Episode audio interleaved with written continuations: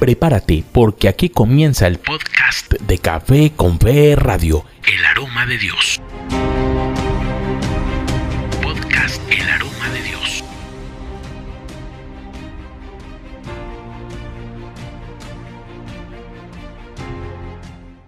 Hola, bienvenidos a este podcast de Café con Fe Radio. Hoy con un breve acercamiento a la exhortación apostólica del Papa Francisco, Gaudete et Exultate. Están conmigo en este programa Felipe Montoya Gutiérrez del podcast Kairos y Jorge Castañeda Tobón del podcast A la Escucha del Maestro. Y también hacemos un saludo a la emisora Sin Igual FM 93.3 en Río Negro, Antioquia. Es la emisora de la Universidad Católica de Oriente. Este es un trabajo que se presenta para la asignatura Vivencia de la Espiritualidad. Así que este breve acercamiento a esta exhortación apostólica la empezamos desde ya, dándole el saludo a cada uno de los compañeros que están en este momento en este panel.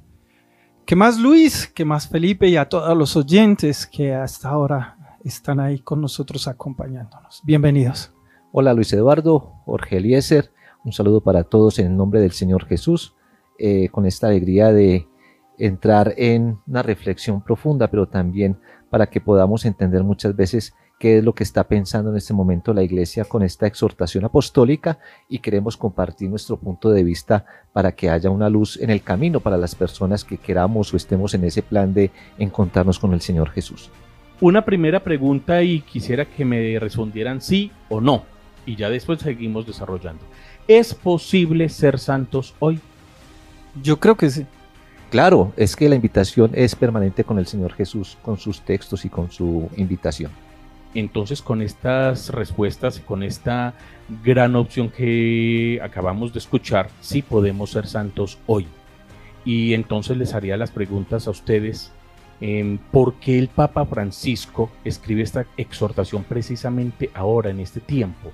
Eh, ¿De dónde puede salir esta intención que ve el Papa Francisco en la Iglesia que lo motive a esta eh, exhortación apostólica? Bueno, yo, yo quiero empezar por algo. Eh, primero por la espiritualidad del Papa. Como buen jesuita, eh, el Papa ha mirado que la iglesia se ha estancado un poco. Yo pienso eso desde mi perspectiva. Yo creo que es eso. Él ve como un estancamiento y donde los laicos vemos y creemos que los llegar a la santidad es muy difícil y vemos que los santos están allá, porque eso es lo que hemos aprendido y lo que a través de, las catequesis nos han enseñado. Pero el Papa lo que quiere es acercarnos y ver y hacernos entender que estamos eh, no muy lejanos a la, a la santidad.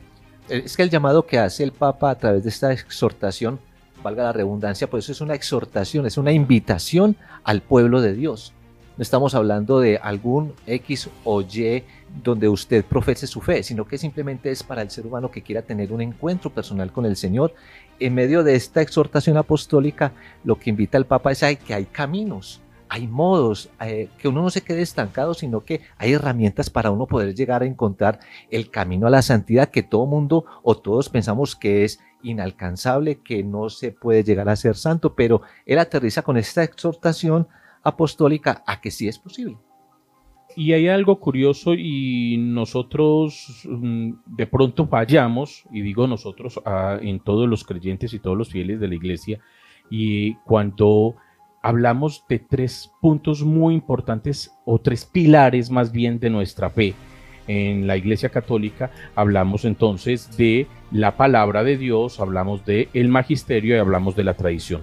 Pero cuando hablamos del magisterio se nos olvida que estos documentos debemos leerlos, debemos eh, eh, reflexionarlos y debemos tenerlos y conservarlos. Entonces, no quiere decir que muchos de estos textos todavía sean vigentes. Hay algunos que a medida que la cultura, eh, las sociedades progresan, también cambian las, las opciones de fe de la gente, más no la fe. La fe es una sola pero cambian porque de pronto en sus ocupaciones o en el mundo en que viven, entonces la iglesia también le toca actualizarse. Y el Papa Francisco precisamente ha querido actualizar la opción por la santidad en la iglesia, que antiguamente la veíamos como muy lejana, como algo que hay que esperar a que la persona se muera y, eh, y mirar a ver si de pronto tenían algunos rasgos. ¿Qué hay de nuevo precisamente entonces en, en, esta catequesis, en esta exhortación del Papa Francisco? ¿Qué hay de nuevo distinto a todo lo que de pronto nos hayan dicho o distinto a lo que él haya eh, también escrito en las anteriores exhortaciones y en las encíclicas. ¿Qué hay de nuevo en Gaudete et Exultate? Bueno, yo pienso que una de las cosas más nuevas y como que nos abre un panorama muy grande es darnos a entender que ser santo no es ser perfecto. Dice que los santos también tuvieron errores. Los santos también no fueron pues inmaculados. Siempre en, una, en un ser humano siempre va a haber algo que lo conocemos más bien como pecado, llamémoslo así, como lo nos lo, lo juzgamos. Exacto, lo juzgamos así como pecado. Pero lo bueno de esto es que el Papa nos dice, mire, a pesar con tus errores, a pesar con tus embarradas, tú puedes ser santo. Y eso es lo que tú decías algo muy cierto, y eso es lo que todavía eh, nosotros nos hemos quedado en ese pensamiento antiguo, donde es que, ¿quién va a ser santo entonces? Porque siempre tenemos eh, fallas, ¿no? Entonces, si a eso vamos, nadie va a ser santo. También hay que entender de que la exhortación apostólica no es un tratado sobre la, sobre la santidad, sino que es un poco más aterrizado, más terrenal, porque es que está partiendo desde un principio de que somos débiles, que somos pecadores, que somos, no es que seamos malos, sino que simplemente vivimos en un mundo cotidiano donde siempre estamos expuestos a una tentación, a un olvidarnos de Él, pero Él nos hace la invitación y por eso toma el texto de Mateo 5:12, que es yo creo que el alma de la exhortación, porque con esa cita bíblica Él nos quiere llevar como a esa alegría y a ese regocíjense, porque es que eh, no se puede perder el desánimo frente a los embates de la vida cuando uno eh, eh, llega la tentación o llegan las dudas de fe o llegan los momentos de oscuridad. Entonces es ahí, a partir desde mi limitación, donde yo puedo encontrar un camino de santidad, de felicidad, de ser dichoso en medio de, la, de las tribulaciones del mundo. Por eso vamos a mirar más abajo con los textos de la bienaventuranzas, cómo nos podemos como encarrilar para poder encontrar esas respuestas de fe que muchas veces son las que nos atacan y las que nos alejan de Dios. Si yo opto hoy por ser santo, según lo que nos dice el Papa Francisco, ¿debo tener algún estudio especial?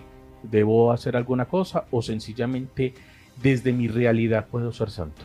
El llamado es a ser santos desde nuestra cotidianidad. Como padres, como madres, como hermanos, como trabajadores, como jóvenes. No me tengo que meter a un seminario ni a un convento. No, no él, incluso lo dice allá y nos dice, es que necesitamos santos que mastiquen chicle, que vistan jeans, que tengan incluso aretes, porque como son los más juzgados porque tienen el cabello largo un tatuaje, qué sé yo. Entonces esos, para mucha gente esos no son santos, pero él en esta exhortación no lo dice. Necesitamos esa clase de santos que vivan en la cotidianidad, como decía ahora Pipe. Sí, es que, es que hay que partir de la realidad del mundo. Somos seres del mundo y vivimos en un mundo. Entonces, en el numeral 136 hay algo muy particular frente a la relación que uno tiene frente a Dios. Porque muchas veces uno quiere y le ha pedido, Señor, toca mi puerta, que yo te la abriré para que tú entres y cenes conmigo. Es como así como dice. Pero ¿cuántas veces ya hemos abierto la puerta cuánto hace que el Señor está dentro de nosotros, cenando, con, nosotros. y nosotros todavía abriendo la puerta a no sé qué y esperando un no sé qué cuando está de pronto es Jesús diciendo, déjame salir, déjame salir porque es que yo vivo en ti. ¿Y qué es salir Jesús de mí? Es hacer ese proceso de, de, de encontrarse al camino de la santidad. ¿Dónde lo encuentro? En el otro en la comunidad, en el estudio, en lo que dice Jorge, en mi esposa, en mis hijos, en mis relaciones interpersonales, está en todo en el entorno, en la contemplación de la naturaleza. Entonces no es solamente por lo que nos está diciendo aquí Felipe, no es solamente lo que entre a nosotros desde la espiritualidad, lo que nos enseñan en las catequesis, lo que recibimos en la Eucaristía, la misma Eucaristía, el mismo perdón de los pecados en el sacramento de la penitencia, sino también lo que se proyecte de mí con ese alimento. Es decir, si Jesús ya está cenando conmigo, ¿cómo hago para que los demás también cenen con él? Es decir, ¿cómo lo proyecto hacia los demás? Es que recuerdan el numeral 160, 162, perdón, que dice cómo practicar el combate. Mm. El combate, eh, pues cuando uno va a ir a la guerra necesita que herramientas. Uno puede ir allá maniboleado porque pues, pierde la batalla. Pero hay, unos, hay unas herramientas que la iglesia nos da que son muy sencillas y es la meditación, la adoración, la reconciliación sacramental, están las obras de caridad y la vida comunitaria. Esos entornos que normalmente un bautizado son los que frecuenta, ahí está donde uno puede beber para poder hacer lo que usted está diciendo, Luis Eduardo, que ya estando dentro de uno lo refleje en el mm. otro. Pero yo no puedo hablar de una comunión espiritual cuando no estoy en comunión eucarística. Yo no puedo andar en un perdón y en aceptar al otro en su santidad cuando yo no me he perdonado o no he perdonado y no he aceptado al otro porque ese es mi pecado. No aceptar y amar al otro con su forma de ser, con su condición. Y yo quiero eh, complementar o más bien agregar algo de lo que tú estás diciendo y lo vemos en el numeral 54. Es algo que me cautivó. Y él nos dice que entre, entre Dios y nosotros, la desigualdad no tiene medida. Y Él nos dice también que su amistad nos supera infinitamente. O sea, no puede ser comprada con nada. La amistad, el amor de Dios por nosotros no va a ser comprada ni con obras ni con nada. Es muy importante lo que tú dices y lo que nos dicen en ese numeral. Pero no, no basta solo eso, asistir a, a la reconciliación, a la Eucaristía sino la gracia de Dios, el amor de Dios hacia nosotros, que es lo que nosotros también en nuestra cotidianidad debemos de tener por los demás. Es ese amor inigualable por el otro. Exacto, Jorge, porque es que tenemos que tener claro, muy claro algo, y es que el discernimiento es un don. El llegar a la gracia es dada por como por regalo, es lo que hace que se vea como don. Si yo estoy pensando que por ir mucho a la Eucaristía estoy, me estoy llenando de don. No, porque es que eso, eso es sobrenatural, está por encima de las fuerzas del ser humano. Por eso el plan de Dios en un ser humano se realiza cuando deposito toda mi confianza en las manos de Él, en las fuerzas de Él. Por eso más adelante vamos a hablar con Luis Eduardo sobre los dos atentados que podemos decir que es lo que el Papa está exhortando en esta eh, Gaudium Exultate, y es que hay dos corrientes dentro de la fe, dentro del bautismo de todo creyente, que está lacerando y que está creando una grieta tan profunda que nosotros todavía no la estamos viendo y parecemos que, que, que, estamos haciéndolo bien. Cuando ahorita vamos a ver con Luis Eduardo y con Jorge las, las grandes anomalías que está presentando la santidad del ser humano bautizado que está creando una independencia y hasta de pronto un alejamiento de Dios, creyendo que su espiritualidad es la correcta. Mira que en el numeral 82 al final, la mayoría de numerales tienen una frase cortica al final. Y esta frase en, el numeral 82 me gusta como para aportarlo a lo que tú estás diciendo y, y dice, mirar y actuar con misericordia, esto es santidad. ¿Y qué es mirar? Mirar es mirar con los ojos de Jesús, de esa mirada que eh, tan especial con la que miraba Jesús. Llena de amor. Llena de amor, de misericordia. Nosotros no miramos con los ojos de misericordia, porque cuando nosotros podamos en algún momento de la vida, Jorge y Luis Eduardo, poder mirar como miran los ojos de Jesús a la humanidad, ahí vamos a entender y a descubrir lo que es el verdadero amor, lo que es la verdadera misericordia. Y es que mirar precisamente es involucrar al otro. Cuando yo me cierro, y esa es una de las mm, conversaciones que han tenido muchos teólogos, de ese comportamiento que tenemos nosotros de orar solamente con Dios y hacer un, un acercamiento a Dios solamente él y yo, pero me olvido del hermano. Cuando ustedes hablan de mirar, es eso que nos enseña Jesús, es eso que está eh, detectando el Papa Francisco. No es solamente, es importantísimo la relación mía con Dios, pero se tiene que proyectar con el hermano. Entonces no solamente es mirar a Dios, es mirar a Dios. En el hermano. y, en el hermano y con el hermano. Porque entonces es como lo dice el mismo con los mandamientos. Entonces, el primero es amar a Dios sobre todas las cosas y al hermano como a sí mismo. Entonces, no es quedarme yo en una relación de visitar solamente el Santísimo y yo me quedo con él y él conmigo, pero a ver, ¿y yo con el hermano? Ah, no, entonces ya está fallando, se está fracturando ese mismo encuentro porque Jesús lo que me va a decir es, vaya también y mire al otro, mire su realidad y mire cómo sufre y a partir de ese sufrimiento usted cómo lo va a auxiliar.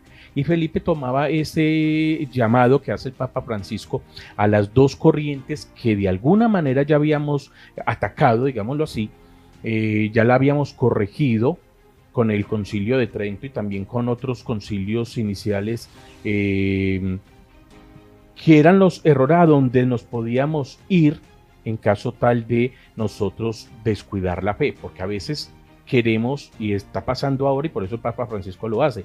Y él llama la atención en estos dos y yo podría decir que son muchos más. Y son unas herejías, pero también a veces son unas costumbres que nosotros vamos añadiéndole a la fe.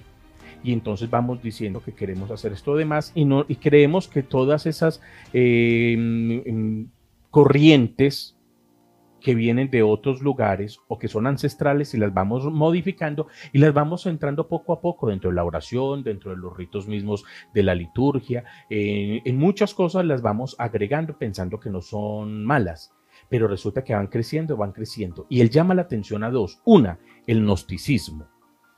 El gnosticismo como la idea de que yo sé y conozco tanto Mm, y llama la atención a los teólogos y a todas las personas eh, que creen que conociendo mucho y dando respuestas de Dios y creyendo que tienen la razón en todo, no tienen la capacidad de agachar la cabeza y escuchar un poco, sino que siempre estoy y tal vez desviando a las personas en la fe, sencillamente porque creo que tengo la razón y que esto es la fe que deben seguir los demás.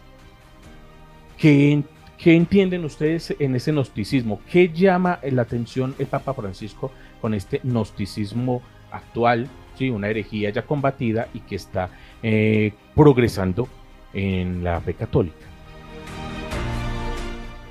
Yo lo, traería como una frase eh, para, la versión de este siglo que se llama un ateísmo práctico. O sea, es un disfraz de pensar que se puede tener una relación sin Dios a partir de, mi, de mis propias expresiones, conocimientos, a partir de mis experiencias, de mi gran estudio, de mi gran capacidad de reflexión teológica, de mi gran espiritualidad profunda, como dicen por ahí, hasta como volar con los motores apagados, ¿cierto? Entonces, en el fondo es un egoísmo, pero también es un egocentrismo de saber de que es una lucha del, ser del, del hombre por tratar de superar al ser superior en este caso que sería Dios. Perdona la expresión, es un combate estúpido el pensar de que es que el hombre puede llegar a ser igual o superior a Dios. Entonces, ese gnosticismo es un engaño de un discurso actual que está en medios de comunicación, que está también en formadores, en sacerdotes, tú te encuentras muchas veces en las redes mucha gente eh, dando conferencias, autoayuda, eh, tú eres el mejor, tú puedes, eres eh, no sé qué, porque es que es una, es una situación psicológica, es de llevarlo a usted a descubrir dentro de su ser que usted puede ser un súper y que usted puede porque tiene las herramientas, pero entonces le está quitando la parte de la fe. ¿Sí me entiende? Entonces, como hay una autosuficiencia, creen, eh, le crean a uno en su mente que usted no necesita de nada ni de nadie para usted llegar a ser lo que quiere ser. Dentro de la misma eh, fe, mm, digo como en movimientos o en algunas em, experiencias que se tienen con algunos grupos o movimientos, e incluso se ha metido algo que, listo, está en la ciencia y está estudiado y no tengo reclamo, pero no lo puedo llevar directamente a la fe porque caigo en el gnosticismo, la programación neurolingüística. Entonces, ¿qué le dicen a uno? Decrétalo, porque lo que tú digas se hace. Es como manipular a Dios. Yo lo que digo, Dios lo tiene que hacer. O la palabra tiene poder. O la palabra tiene poder. Entonces, eso se llama programación neurolingüística y lo estoy incluyendo en la fe. Decrétalo, porque lo que tú digas el Señor lo va a cumplir. No es que Dios no tiene que hacer lo que yo diga, yo soy el que tengo que hacer lo que Él diga. Hágase en mí tu voluntad, no es que Dios haga mi voluntad. Tenemos que tener claro de que necesitamos líderes, necesitamos pensantes, necesitamos personas que eh, orienten este barco. Por eso está el gran magisterio de la iglesia. Por eso hay grandes teólogos, no tienen que ser católicos, hay que también empezar a ser, tener la capacidad o abrir el espectro a que eh, la realidad del ser humano también está, en, está fuera de la iglesia católica. Hay grandes, perdóname la expresión como la contradicción, pero hay muchos ateos, pero con una profundidad de una explicación en la vida que no es que lo lleven a uno un ateísmo, sino que es que uno tiene muchas veces que depurar su fe, tiene que uno llevar un camino donde carga cosas innecesarias. Por eso necesitamos líderes, no con grandes discursos, no, no líderes con la capacidad como de lavar cerebros. Por eso la iglesia tiene por eso tiene exhortaciones, tiene encíclicas, por eso tiene magisterio de la iglesia, por eso está iluminada por el Espíritu Santo, porque ella es madre y maestra. Entonces nosotros, los bautizados, los que pertenecemos a una iglesia, tenemos que tener en cuenta de que eh, si está dicho es porque así debe de, empezar uno a descubrir para uno empezar a caminar en lo que verdaderamente necesita. Pero si uno le va a hacer caso a todo el que le habla bonito o, al que le da las mejores conferencias o escuche este audiolibro o escuche estas reflexiones, entonces va a entrar uno en, una, en un caos donde verdaderamente lo que se necesita es estar eh, conectado con la, con la fuente principal que es la palabra de Dios, la meditación, donde está el magisterio de la iglesia y donde está pues la, donde uno tenga que hacer como tener como su principio, o sea, que uno mismo tome la iniciativa de empezar un camino de santidad a la que nos invita también el Papa por medio de estas fuentes. Pero yo creo que para llegar a eso que tú estás diciendo y que estamos hablando acá, hay que primero ver las falencias que puede tener la, iglesia en este aspecto. Primero, los líderes que nos están guiando, tampoco la mayoría han sido o han tenido una buena formación para transmitir lo que tú dices. Supongamos un ejemplo.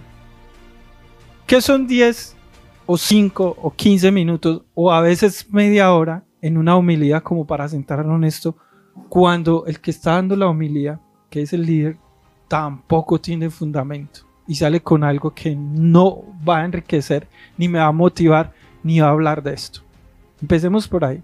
¿sí? Eso es una de las falencias que yo veo. Segundo, la iglesia o algunos miembros de la iglesia no le abren espacios a personas que se han formado, teólogos, personas que han estudiado ciencias bíblicas, qué sé yo, para que nos puedan eh, ayudar a transmitir esto.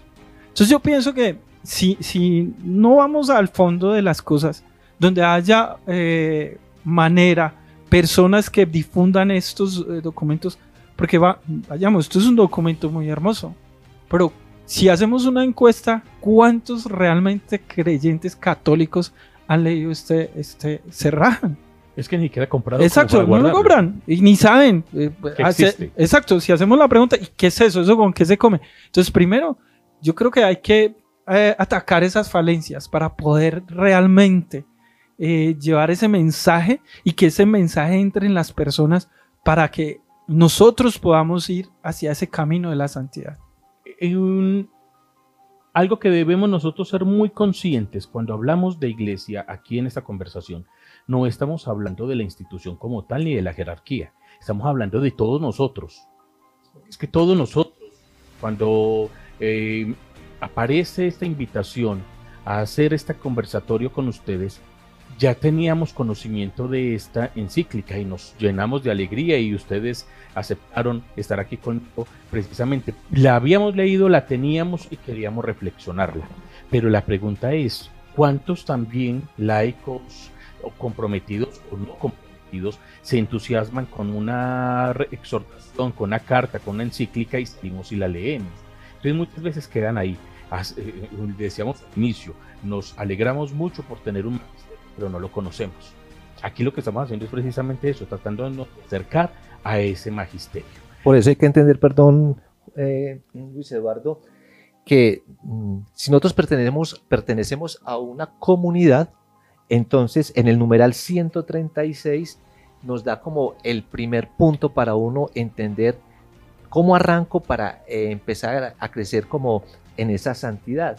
Y en el numeral 136 habla sobre la comunidad.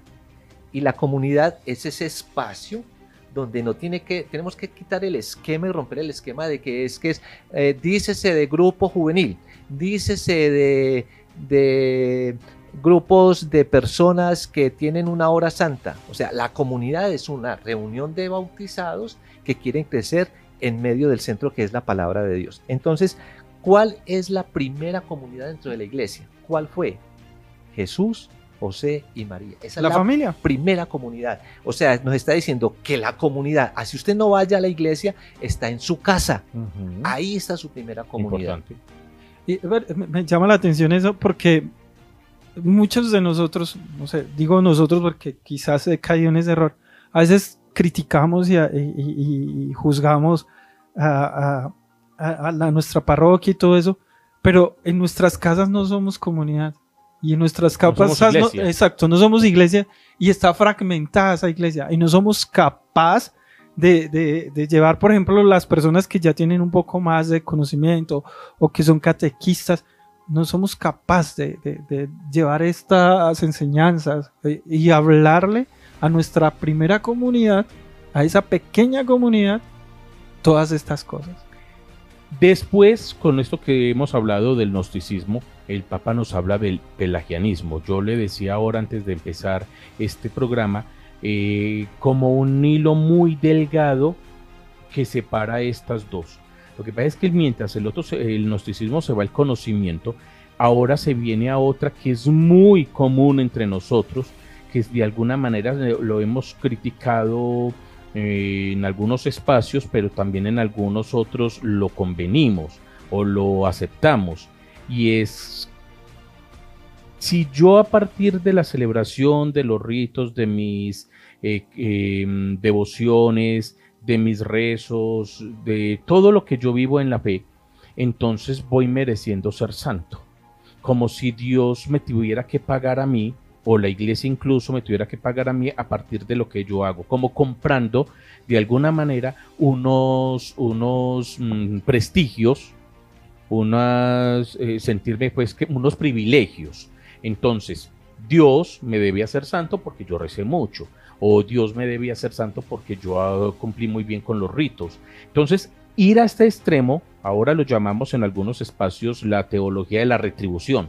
Si yo pago muchos bienes, me deben dar más santidad o me deben dar más milagros o me deben dar más cosas. Aquí en este caso, que estamos hablando de la santidad, que es la invitación de la exhortación, entonces yo debo ser santo sencillamente porque tengo muchas devociones y todo el día vivo ocupado en ellas y como pago debo recibir esto o o cómo lo hago, cómo vivimos nosotros de alguna manera en nuestra cotidianidad ese pelagianismo. Mira, yo, yo quiero contestar más y, de lo que tú estás diciendo y está en el numeral 59. No lo voy a leer todo, solo voy a leer un poquito para eh, eh, desarrollar mi idea. Dice que sin darnos cuenta por pensar que todo depende del esfuerzo humano encausado por normas y estructuras eclesiales, complicamos el Evangelio y nos volvemos esclavos de un esquema que deja pocos resquicios para que la gracia actúe muchas veces nos volvemos tan esclavos que si el color litúrgico, que si el mantel, que si las reglas, que si esto, que si levanté la que si levanté la, mano, que si me arrodillé, que si no me arrodillé, que nos olvidamos de ser nosotros mismos. Y el Papa nos dice en esta exhortación, nos dice muy claro, con nuestros errores podemos ser santos. No siempre es que si sigo esta regla, si sigo esta fórmula, no, siendo yo. Y dejándome y, más bien dejando actuar el Espíritu Santo en mi vida, dejando actuar a Dios en mi vida, para que yo desde mi cotidianidad pueda ser un verdadero ser humano, con errores y todo, pero también con muchos aciertos y poderme dirigir hacia ese camino de la santidad. Yo lo que pienso frente, y comparto esto con ustedes, del pelagianismo, es desde dos puntos de vista que son muy personales. El primero es que estamos en una, una filantropía. Una filantropía para las personas es un ser humano que hace muchas obras que hace que usted los ve en damas de caridad, las ve en damas rosadas, las ve en defensa civil y son loables, son, eh, son eh, aportes que se hacen porque es una vocación a un servicio de alguien que lo necesita. Pero la, la gran diferencia es que no hay fe no lo hace no es necesaria. No es necesaria, simplemente porque lo cumplo, porque estoy ahí, porque es que quiero que me aplaudan, o porque me vean, quiero que sí. me vean, quiero salir en portada de revista o por YouTube o hacer el mejor TikTok del mundo y se vuelva viral. Entonces, eh, no está esa combinación eh, eh, brutal que sería obras con fe. Y segundo, eh, el, el bautizado, yo diría que muchos de nosotros nos pasa una situación y es que tenemos el talento. Entonces, ¿qué pasa con el talento? Cuando uno empieza a caminar en la santidad, ataca este pelagianismo de una forma tan sencilla que es la, pereza, la desidia, el cansancio. Entonces, ¿qué hace usted con el talento? Lo siembra. Como dice en, en la, en la parábola, eh, usted lo siembra. Entonces, la, hizo la mitad, pero la otra mitad se murió. Eso es lo que le va a ofrecer uno al Señor. Entonces nosotros como no tenemos la capacidad de discernir el fruto del sacrificio, de poner a producir ese talento sin saber cuánto fruto va a dar, pero simplemente porque no lo hacemos, porque nos da miedo, porque no queremos, porque queremos es el aplauso, porque queremos es eh, los primeros puestos, porque queremos ser servidos, porque queremos eh, ser los mejores, que diría yo es como un estilo de vivimos un fariseísmo de pensar que todo nos lo merecemos porque todo lo hacemos muy bien, a los ojos del otro porque damos de lo que nos sobra. Entonces ahí viene la filantropía. Hacemos cosas sin fe, pero para recibir el aplauso. Eso es lo que está hablando el Papa en esta exhortación, a que esos y esas que están como líderes, con grandes discursos, con una profundidad teológica, en lo que está haciendo en el fondo es alejar a la persona de la presencia de Dios. Y mire que el mismo Papa lo dice, abro comillas, en el numeral 58, perdón. Es quizás una forma sutil de pelagianismo, porque parece someter la vida de la gracia a unas estructuras humanas. Entonces no estoy cumpliendo con lo que me está diciendo Jesús en el Evangelio, sino que lo que estoy haciendo es haciendo, eh, haciéndole caso a unas estructuras que nosotros vamos diseñando donde si usted hace estos eh, nueve días o hace estos 33 días o hace esto, entonces usted va a merecer una gracia superior y a lo mejor va a ser una, un- una persona digna de santidad. No, la santidad está en otras cosas que muy clarito están en el Evangelio y ahí vamos a dar paso a esto. Dejamos ya estas dos herejías, gnosticismo y pelagianismo, y buscamos entonces dónde están las razones del Evangelio que Jesús nos dice, con esto van a ser santos. Y de alguna manera eh, la santidad, lo dice también el Papa Francisco ahí en la exhortación, la santidad o, o decirme a mí ser santo es decirme bienaventurado o dichoso o gozoso. Cuando yo digo que soy una persona dichosa, es decir, soy un santo. Pero santo en qué? Entonces empiezan las bienaventuranzas y rápidamente, porque el tiempo también en radio y en podcast es muy rápido, entonces vamos a eh, rapidito aquí a decir, a ver, yo soy santo cuando soy feliz siendo pobre de espíritu, porque dice Jesús, de ellos es el reino de los cielos. ¿Qué es esa pobreza de espíritu que Jesús me está diciendo? Obviamente no es ser eh, una persona escasa de, de mentalidad, como de pronto podemos pensar. Pobre de espíritu no es necesariamente una persona que tiene una dificultad mental para ser cuerdo o coherente. Pobre de espíritu es otra cosa, según nos, nos lo dice el Evangelio y nos lo dice eh, Jesús. No es, es aquel que precisamente no se siente rico porque tiene riquezas. Exacto, es que hay que entender algo que es necesario tener pobreza de espíritu. ¿Por qué? Porque es que cuando usted tiene riqueza y usted no le hace falta nada en su corazón, entonces usted no anhela nada de Dios. Pero si usted tiene esa carencia, si usted tiene esa pobreza de espíritu, usted es un hombre necesitado del espíritu de Dios. Entonces ahí está la gran diferencia de riqueza de corazón y pobreza de corazón Exacto. que es lo que se llama aquí eh, pobreza de espíritu. Pobreza de espíritu es que usted es una persona necesitada. El rico no necesita, el pobre sí. En el espíritu se necesita que la presencia viva del Señor. Y eso va santificando. Claro. Jorgito, también tenemos otra eh, bienaventuranza. Dice Jesús, felices los mansos porque heredarán la tierra, casi como diciéndonos, los mansos van a ser santos, pero ¿qué es ser manso? Ojo que a veces decían una cosa es ser manso y otra cosa es ser menso, sea, Jorge, felices los mansos porque heredarán la tierra. Y es que esa mansedumbre, pues también podemos unirla a lo que acaba de decir Pipe, ¿no? Y es que a veces eh, por vivir con tanta soberbia, empezamos a juzgar y a señalar. Y en este numeral que tú dices, también podemos ver el numeral 73 donde dice, aún cuando uno defienda su fe y sus convicciones, debe hacerlo con mansedumbre. Y hasta los adversarios deben ser tratados con mansedumbre. En la iglesia muchas veces nos hemos equivocado por no haber acogido este pedido de la palabra. Lo encontramos en el numeral 73. Bueno, recuerda que la mansedumbre es igual o quiere decir paciencia. Es tener la paciencia, la mansedumbre es tener la paciencia de aceptar al otro. Y no responder. De no responder, aceptarlo. Eh, pero esa paciencia llena de amor, no de impaciencia, sino la mansedumbre es paciencia, pero tener la capacidad de aceptar al otro. Una crítica que se recibe muchas veces es que, y más que todo cuando en algunas naciones hacen internamente unos procesos de paz como en Colombia, es muy difícil que la víctima entonces llegue a perdonar. Y a veces pensamos que eso es injusto, que el que debe pedir perdón es el victimario y yo ya estaré dispuesto a perdonar. Pero él es el primero que nos marca y nos, como dice el Papa Francisco, nos primerea en perdón es Jesús. Nadie le está pidiendo perdón en la cruz. Y es Él el que dice, perdónalos porque no saben lo que hacen. Es la víctima la que ofrece el perdón. ¿Sería yo capaz, como le dice eh, eh, Felipe, no de responder, sino ya desde antes, incluso desde el mismo momento de la ofensa, soy capaz de perdonar y eso es ser manso. Y eso es ser santo. Exacto. Y otra cosa que me parece muy importante lo que tú dices, pero también va acompañado de algo.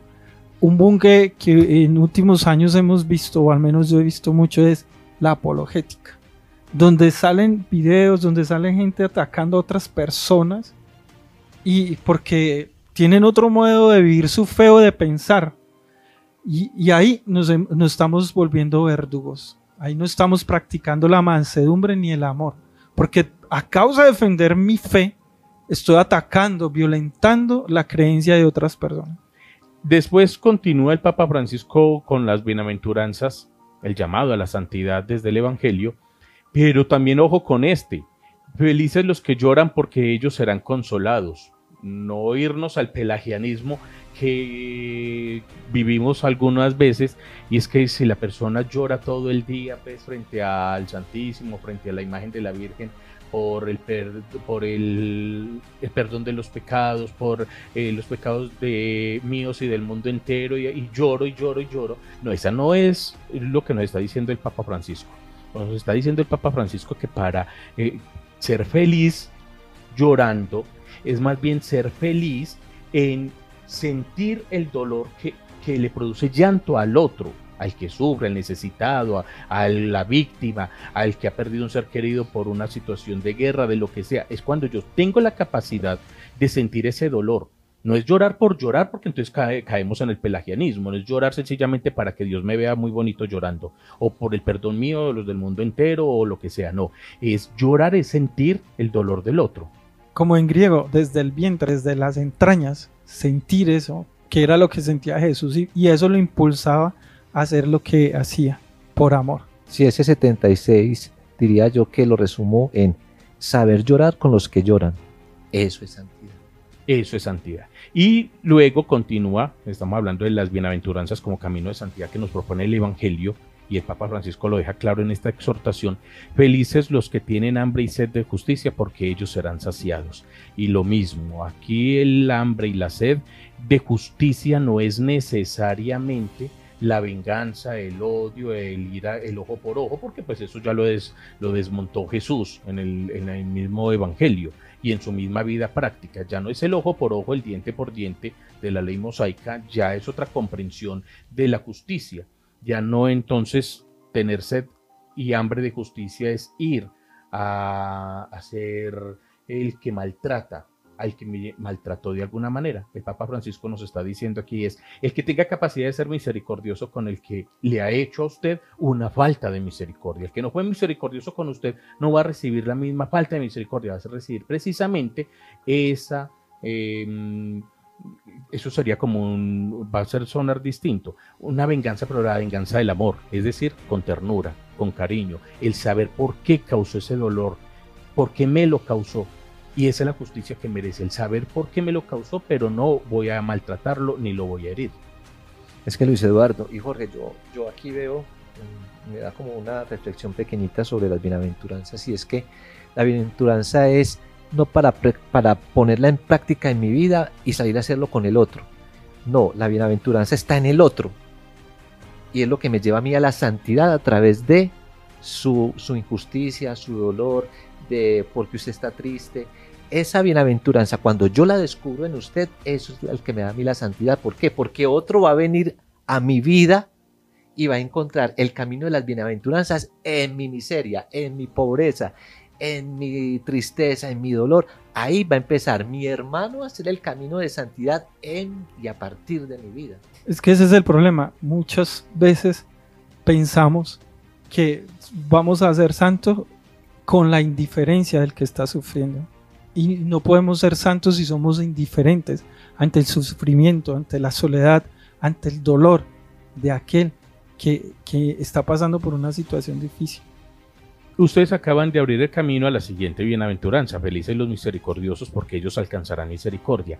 Mm, antes de yo acercarme al altar, al acto de devoción o lo que yo vaya a hacer o la obra de caridad como tal,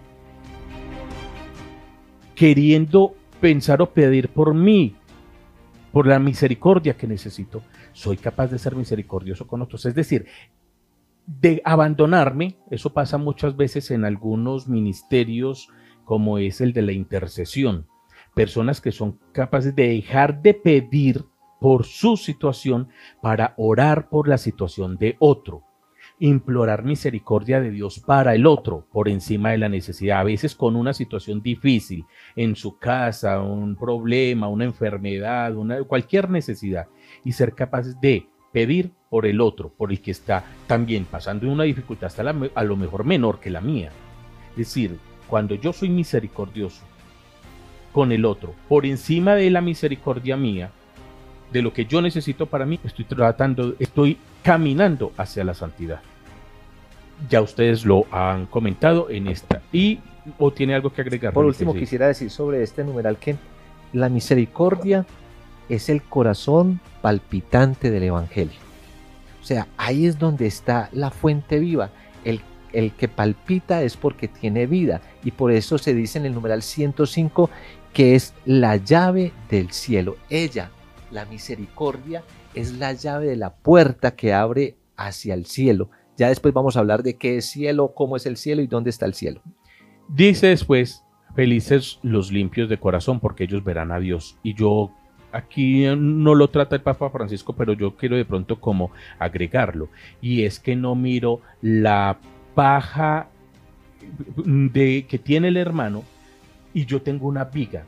O más bien veo la paja que tiene el hermano y yo no veo la viga que yo tengo en el mío. Entonces, cuando yo soy una persona limpia de corazón, es aquel que ha retirado esa viga, no para verla del hermano, sino para ayudarle también a que él la retire. Entonces, limpio de corazón.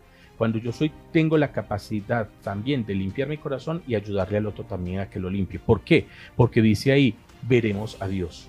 Es decir, mi hermano y yo vamos a ver a Dios cuando somos capaces de renunciar eh, y de tener una mirada limpia.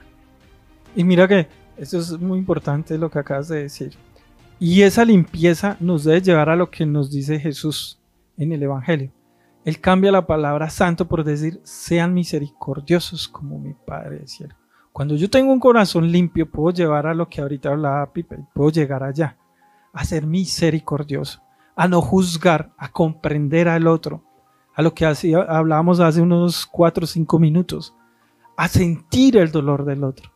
Pero nosotros somos prestos muchas veces a juzgar y a criticar porque no estamos en los zapatos del otro. No sentimos lo que el otro está sintiendo. No, no hemos vivido lo que el otro vivió para llegar a, a ese momento que está atravesando.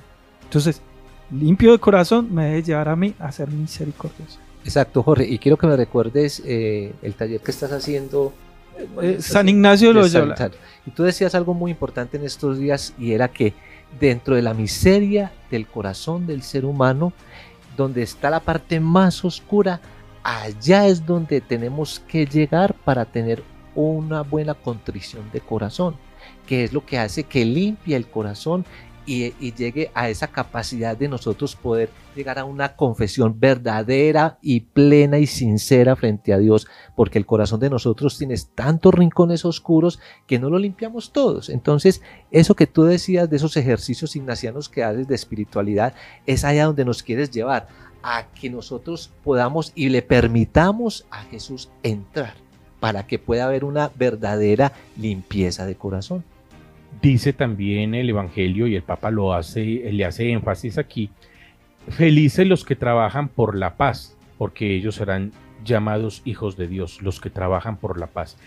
Y no lo estamos hablando desde la parte política, también podríamos decirlo, pero es que la paz también se trabaja en lo simple y sencillo de mi comunidad, de mi familia, donde yo trabajo por la paz, donde yo trabajo por la paz con mis vecinos, donde yo trabajo por la paz desde mi parroquia, desde muchos ámbitos podemos hacerlo. Pero claro, obviamente también debo reconocer, y ojo con esto, el trabajo por la paz que puedan hacer otros independiente de si eh, están aceptando mi fe o no. Porque también aquí Jesús no está diciendo que dichoso el que trabaja por la paz en la Iglesia Católica, está hablando es dichoso todo aquel que trabaja por la paz. Y el Papa Francisco hace ese énfasis, trabajar por la paz, por la vida. Pipe decía ahorita algo, hay que empezar en nuestra comunidad, en nuestra primera comunidad, la paz. nosotros debemos de ser gestores de paz desde nuestra primera comunidad, que es la familia. Porque muchas veces esa paz se, quiebra cuando hay violencia intrafamiliar, cuando maltratamos a, los unos al otro en la familia, ahí ya no somos gestores de paz. Yo también quiero, voy a traer un poquito de división acá, porque es que hay que dividir como la palabra paz. Una paz la que da el mundo, pero Jesús, en este caso que estamos tocando un tema de una exhortación, es qué clase de paz es la que nos da Jesús. Porque Jesús mismo lo dice, la paz que yo les doy no es la paz que les da el mundo. Entonces hay que interpretar esa paz desde la paz de Jesús, no desde la paz que de pronto nos quiere brindar un gobierno, un discurso, una, eh, la política, pero mirándolo bien desde el punto, desde nuestra espiritualidad, ¿cuál es esa paz? La que nos ofrece Jesús, que no es la paz que nos está ofreciendo el mundo. Y usted lo que está diciendo está en el numeral 89, abro comillas. No es fácil construir esta paz evangélica que no excluye a nadie, sino que integra también a los que son extraños, a las personas difíciles y complicadas, a los que reclaman atención, a los que son diferentes, a quienes están muy golpeados por la vida, a los que tienen otros intereses. Cierro comillas. Y hago de una vez la invitación a eh, la última bienaventuranza. Felices los perseguidos por causa de la justicia. Y yo diría aquí algo, ah bueno, y agrega, porque de ellos es el reino de los cielos. Cuando dice que ellos verán a Dios, que de ellos es el reino de los cielos y todo, está complementando, son santos. Y aquí lo está diciendo es perseguidos por, la, por causa de la justicia. Incluso en algunos textos bíblicos va a decir por mi causa. Dios es la justicia. Y por miedo, y no estoy llamando a que tampoco seamos pues rebeldes, pero mucho cuidado con nosotros empezar a odiar el martirio, porque es precisamente en el martirio de Jesús que hemos sido rescatados. Y es también en la sangre de, los apóstoles y de muchos primeros cristianos que la entregaron por la causa de la justicia, por Dios que es justicia. No estoy diciendo que debemos ir entonces a, morir por un anuncio, no, pero tampoco debemos tener miedo al anuncio, porque a veces nosotros no queremos cumplir con esta felicidad. Ay, no, para que no me persigan, entonces me agrego al grupo de los victimarios. Entonces mi fe la vendo, la regalo, eh, se la entrego con, por completo a esos para que no me maten, o a esos para que no me contraigan o para recibir unos beneficios. Ojo, la fe el llamado del Evangelio, independiente de cualquier iglesia, no es en ningún momento acomodarnos a el que hace mal. Es que de pronto me hace daño, no importa, yo sigo a Jesús y en Jesús sé que voy a ser perseguido por causa de Él, me lo está diciendo en el Evangelio. El ser santo, lo decía ahora Jorge, es ser diferente, es ser distinto a otros. Ese es el verdadero santo, no es el que se acomoda, Santo es el que es distinto y Jesús es el primero que nos marca. Él es distinto. Es distinto a esa religión, a esas condiciones económicas y políticas de su época y entrega la vida. La da precisamente porque no se les va a acomodar. Nosotros estamos dispuestos a evangelizar con toda la parresía. A nosotros nos hereda como la valentía sin llegar al extremo de que yo decir es que odio tanto mi vida que entonces me voy a ir a hacer matar. No, no, no es de esa manera, pero es evangelizar es evangelizar y no debo tener miedo.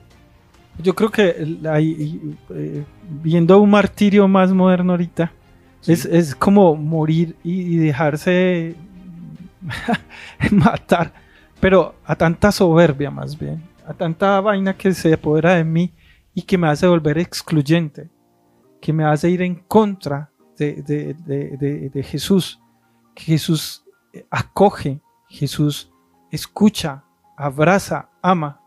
Pero hoy en día nosotros nos hemos vuelto excluyentes. Entonces es, ese martirio yo creo que podría empezar así a morir a eso. A eso que no me deja acoger al que piensa diferente, al que siente diferente, al que vive diferente. Porque quiero imponerle algo que es de pronto mi voluntad. No es la voluntad ni, ni, el designio de Dios. Porque el designio de Dios ni la voluntad de Dios es que yo excluya al otro, juzgue al otro y separe al otro. Cuando vino el Papa a, Colombia, algo que, que me llamó la atención era, vimos en una iglesia que tiene una registradora. Aquí en esa registradora entonces están y no se le permite la entrada al que piensa, siente y ama diferente. Es que la, invitación, la invitación a, a ese, a ese martirio lo hace el mismo Jesús cuando dice, ven y sígueme. Ahí empieza el martirio. ¿Por qué? Porque es que ahora resulta que tenemos no que decir que la nueva evangelización es un fracaso o que los nuevos métodos han sido un fracaso. Lo que pasa es que tenemos miedo. Tenemos miedo a eso, a ser perseguidos, porque como no logramos la corona de gloria que no se marchita, que son los aplausos y el pendón allá cuando el Papa lo declaró no santo, sino que pasaremos como simples mortales y simplemente fue un, un, acto de amor, pero que no tiene el valor porque simplemente no está reflejado ni en una estampita, ni en un bultico donde todo el mundo me va a prender una vela. Entonces, cuando lo, la invitación que hace Jesús, ven y sígueme, es una decisión radical donde eh, está llamado a un martirio. Martirio son muchas formas de morir, no tiene que ser pues como, como Pablo decapitado o el otro crucificado de boca Y menos que los derechos humanos ahora no lo aceptan. Exacto, entonces eh, inclusive hasta son perseguidos, entonces el ser perseguido es porque usted piensa diferente. Total. ¿Por qué Jesús era eh, perseguido? Porque pensaba diferente, porque iba en contra de todo. Nosotros decimos que estamos en contra de alguna situación o de un pensamiento político, inmediatamente se le cierran las puertas, lo echan del trabajo, usted huele Y lo que hacemos es que nos acomodamos y acomodamos hasta nuestra fe. Entonces, la nueva evangelización tiene este problema dentro de la iglesia, sea católica, cristiana, evangélica, lo que sea. No hay una verdadera decisión de morir por anunciar. Porque es que, ¿qué es anunciar? Anunciar es ir donde el otro y mostrarle la invitación que Jesús le está haciendo para que para que lo siga, para que cambie su vida. E, el estilo de Jesús no es un estilo acomodado donde son reglas, normas y decretos donde si no lo haces, entonces vende y todo y sígueme. Entonces uno se devuelve y está triste. No, la propuesta que trajo Jesús es una invitación. ¿Tú quieres seguirme? Ven y mira dónde vivo. Eh, ven conmigo, simplemente no, no pregunte, sígame y ya, el resto lo hace él. Entonces, esta exhortación para terminar es, es un compendio de, muchas situaciones que está viviendo el ser humano en la sociedad actual, pero que nos está diciendo mucho cuidado porque mucha obra, pero no hay fe.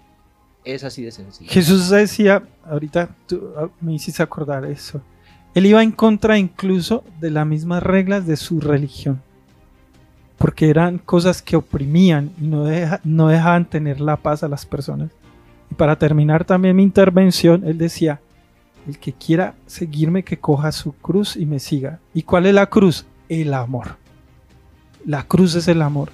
Porque cuando yo me monto en esa cruz de amar, voy a morir. Voy a morir a mi orgullo, a mi prepotencia y voy a poder ser misericordioso como el Padre del cielo es misericordioso.